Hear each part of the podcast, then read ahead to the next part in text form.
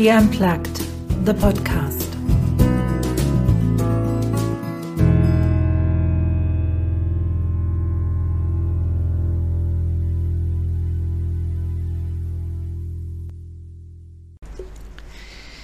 Ich habe meinen Podcast She Unplugged ins Leben gerufen, um meine Neugierde zu stillen. Meine Neugierde nach Lebensgeschichten, die andere erlebt haben und von denen ich lernen kann.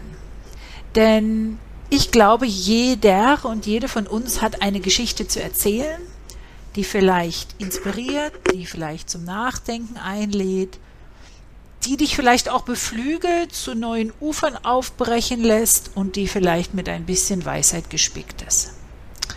Und neben diesen Interviews mit interessanten Frauen und Männern gibt es auch zwischendurch immer mal mich. Und heute ist so ein Mal mich Fall. Du hörst in der heutigen Folge von meinem Podcast Ski Unplugged ein Teil meiner Geschichte. Wie meine Führungsgeschichte vor über 20 Jahren begonnen hat und ich leite daraus ganz konkrete Tipps ab für dich und zwar in diesem Mal zum Thema Zeitmanagement. Hör rein, lass dich inspirieren und, was mir ganz wichtig ist, setze um. Weil es nutzt dir nichts, nur zu hören, nur nachzulesen. Du musst umsetzen, damit sich was verändert. Und dabei wünsche ich dir viel Spaß. Ich freue mich so sehr, dass du dabei bist.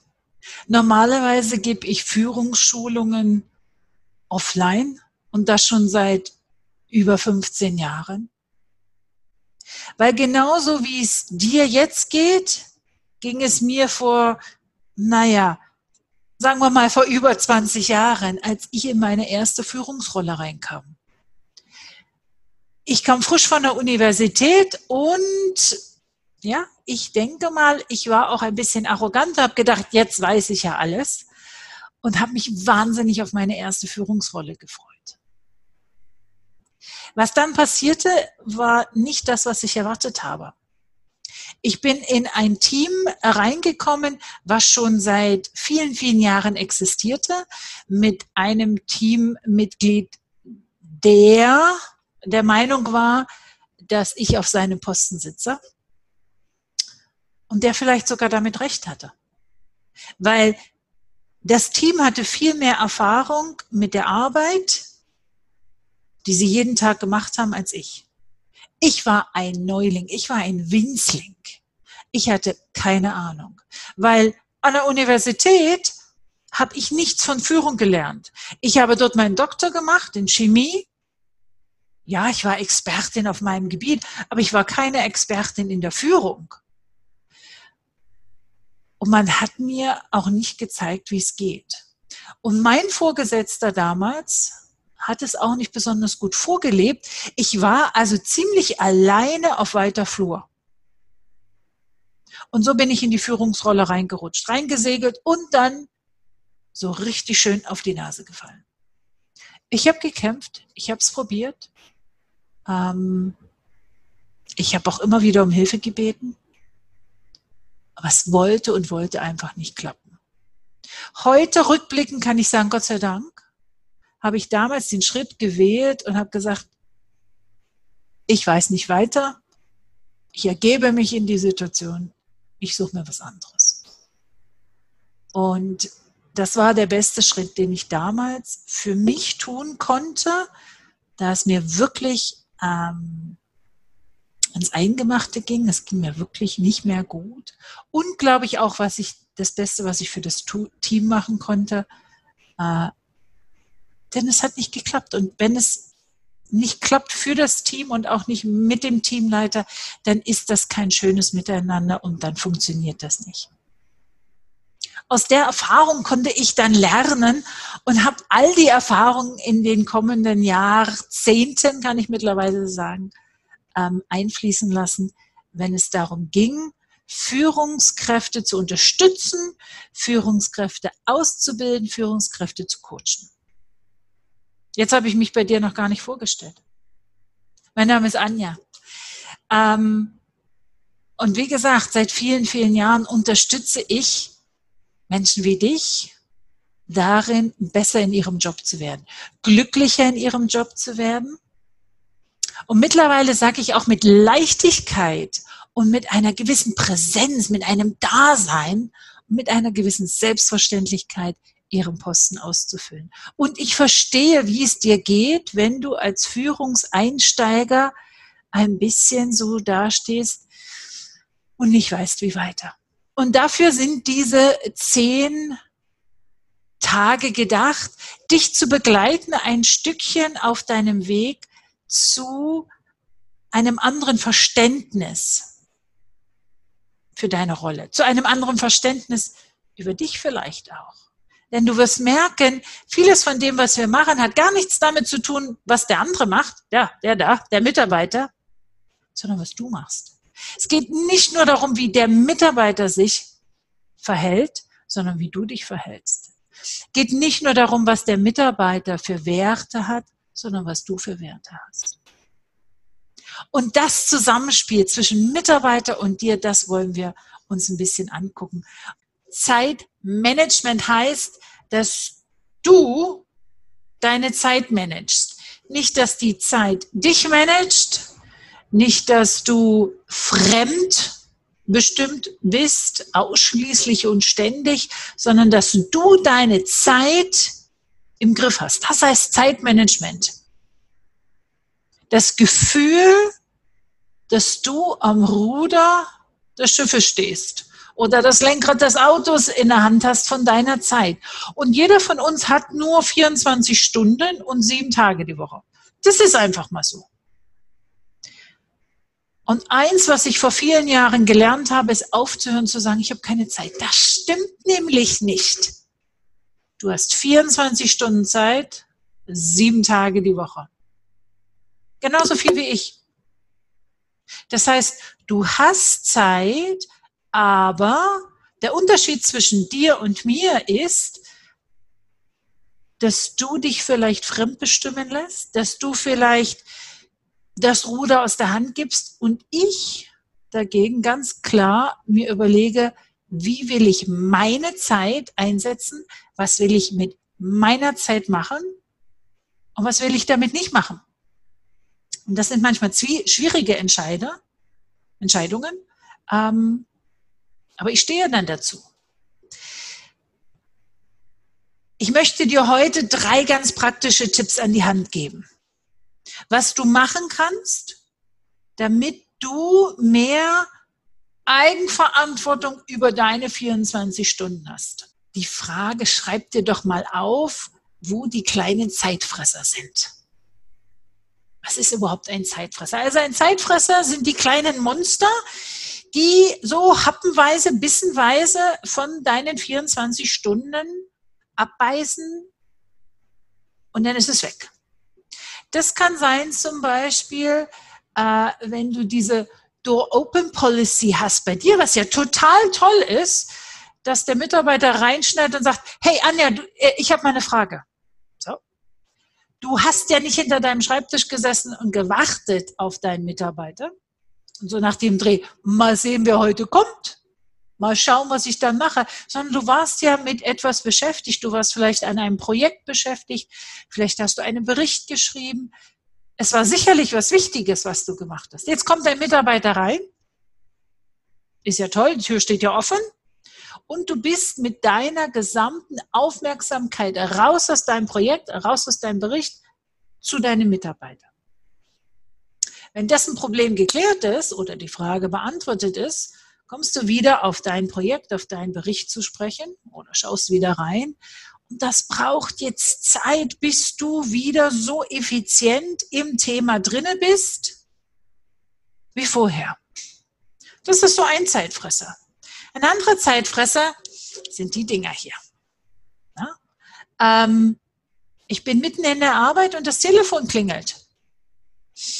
Hm, was mache ich jetzt? Normalerweise nehme ich ab. Ist ja klar, könnte ja was Wichtiges sein ist ein Zeitfresser. Das andere, das kann ich dir jetzt nicht zeigen, weil das direkt in meinem Computer ist, sind die schönen äh, Notifications, ne? eine E-Mail kommt rein, was kommt rein in Skype, in WhatsApp Beeps, in Facebook Beeps, auf Insta Beeps, überall Beeps. Und immer gucke ich, was ist da? Wer will was? Wo muss ich gerade antworten? Leute, das sind Zeitfresser. Alles ist wichtig, ist klar. Aber ist es in dem Moment wirklich das Wichtigste? Das musst du dich fragen. Also der erste Tipp ist wirklich, schau, wo deine Zeitfresser sind, wo du Zeit verlierst. Ist es an der Kaffeemaschine? Ist es im Flur? Ist es auf dem Weg zu, zum Meeting und, oder auf dem Weg zurück vom Meeting, wo x Leute dich anhalten? Jeder will bloß ein, zwei Minuten, aber hey, das summiert sich. Und dann sind da eine halbe Stunde, eine Dreiviertelstunde weg. Wenn du deine Zeitfresser identifiziert hast, probier doch mal ein Experiment. Wag doch mal was. Ich weiß, was jetzt kommt, wird Kopfschütteln auslösen, aber wag doch mal offline zu gehen. Also das Ding auszuschalten, alle Notifications stumm zu schalten und sogar sämtliche Windows zuzumachen. Wenn ich in einem wichtigen Projekt bin, dann habe ich nicht meine E-Mail auf, dann habe ich auch keine Social Media auf, dann habe ich auch nicht Skype auf und dann habe ich auch nicht WhatsApp auf. Ist alles zu, alles Ruhe. Ich bin jetzt an meinem Projekt, ich muss mich jetzt konzentrieren. Probier doch mal aus. Vielleicht mal nur für fünf Minuten. Wie fühlt sich das an? Wenn du eine normale Landlinie hast, auch da kann man das Telefon umstellen. Oder was ich sogar manchmal mache, wenn ich meinen Podcast aufnehme, ich nehme die Batterien raus. Fertig. Kann das Ding nicht klingeln. Versuch mal. Fünf Minuten. Vielleicht mal zehn Minuten. Vielleicht probierst du es vor Mittag mal. Bestimme ein Zeitfenster und sage, ich gehe mal offline. Und die andere Idee mit Offline ist ja das in Persona. Versuch doch mal mit deinem Team zu schauen, ob du das nicht verändern kannst mit der offenen Tür. Und sagst, hey, wenn ich wichtige Projekte habe, Leute, dann habe ich die Tür zu. Dann wird auch nicht geklopft. Dann wisst ihr, wenn die Tür zu ist, bin ich nicht zu sprechen. Man kann sogar einen Zettel dran halten. Da bei mir an meiner Bürotour ist jetzt ein Zettel, bitte nicht stören. Und das gilt es für alle zu respektieren. Den Gewinn, den du davon hast, Zeit. Du musst nicht wieder eintauchen in deine Arbeit. Du musst nicht wieder den Faden finden, sondern du bist voll konzentriert auf dein, auf dein Projekt, auf deinen Bericht, auf deine Arbeit und ziehst es an einem Stück durch. Studien zeigen das immer wieder. Leute, Multitasking ist was, was es nie gab. Es gab es einfach nie. Wir haben 100 Prozent hier. Das ist so 100 Prozent unserer Kapazität. Du hast drei Jobs, dann teilen sich diese 100 Prozent auf drei Jobs auf. Du hast dann nicht auf einmal 300 Prozent Kapazität. Nein, 30, 60, 90. Also jeder kriegt ein Drittel. Das heißt, wenn du eine Sache machst und da 100% reingibst, ist sie wesentlich schneller beendet und höchstwahrscheinlich auch in einer besseren Qualität. Wenn du eine wichtige E-Mail schreiben musst, schreib sie fertig, erledigt. Mach nicht fünf andere Sachen. Also, das ist der Tipp zwei. Erstens, Zeitfresser identifizieren. Zweitens, wag es doch mal offline zu gehen. Und der dritte Tipp, den ich dir geben möchte, ist, versuch doch mal Zeitblöcke für dich zu finden. Also gerade für solche Sachen wie E-Mail oder auf bestimmte Anfragen antworten oder Offerten erstellen oder Kundentelefonate führen. Reservier dir in deinem Kalender Zeitfenster, wo du sagst so, und jetzt mache ich E-Mail. Jetzt gucke ich mir alle E-Mails an und dann kann ich die E-Mail wieder zumachen. Du kannst also einen Zeitblock am Anfang von deinem Arbeitstag haben E-Mail und am Ende vom Arbeitstag haben. Und dazwischen, da können die Leute dann mal warten. Diese Einstellung, ich schicke jemandem eine Nachricht und innerhalb von drei Sekunden brauche ich eine Antwort, sonst, sonst, sonst, sonst, ja, sonst gar nichts. Ich sage den Leuten auch immer, wisst ihr, ich warte nicht darauf, dass ihr mir äh, Nachrichten schickt. Ich habe auch Sachen zu tun. Also, macht euch Zeitfenster und ich gebe euch noch einen Bonus, einen vierten Tipp. Der vierte Tipp ist das Nein. Das kleine Wörtchen Nein. Und wenn du das kleine Wörtchen Nein benutzen lernst und dir überlegst, warum du Nein sagst, dann merkst du, dass hinter jedem Nein ein Ja steht. Das habe ich vor über zehn Jahren beim Harvard Verhandlungstraining gelernt. Das ist mir so, auf einmal ging da wie ein Vorhang auf. Nicht einfach nur Nein sagen, nein, das mache ich nicht, nein, das will ich nicht, sondern wir tun es ja sowieso schwer mit dem Nein aber überlegen, warum sage ich jetzt Nein? Zu was sage ich denn jetzt eigentlich Ja? Wenn jetzt also der Kollege reinkommt und dich fragt, ob du da helfen kannst und du eigentlich Nein sagen möchtest, dann überleg dir, wozu du Ja sagst. Und in dem Moment, wo du Ja sagst, fühlt es sich gut an. Es fühlt sich gerechtfertigt an. Und je öfter du das übst, also nicht ein hartes Nein, sondern ein Nein, weil oder kann ich dir vorschlagen das oder meine Situation sieht momentan so aus. Ich habe im Moment keine Kapazität. Was darf ich dir denn dann geben, wenn ich dir das mache? Sei kreativ, sei wirklich kreativ mit dem kleinen Wörtchen Nein. Also, lass uns zusammenfassen. Erstens, Zeitfresser identifizieren. Zweitens hatten wir gesagt, äh, offline gehen. Ich schreibe mal in Klammern, ups, Tür zu. So, ups, nicht eine 9, eine Klammer.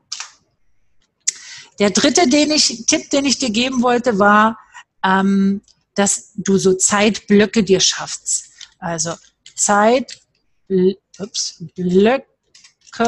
für E-Mail zum Beispiel. Und, und viertens war hinter jedem Nein steht eigentlich ein Ja zu etwas anderem. Und mit diesen vier Tipps ähm, möchte ich dich einladen, dein Zeitmanagement wirklich zu managen. Sei der Manager deiner Zeit. Und ganz zum Schluss nochmal der Gedanke.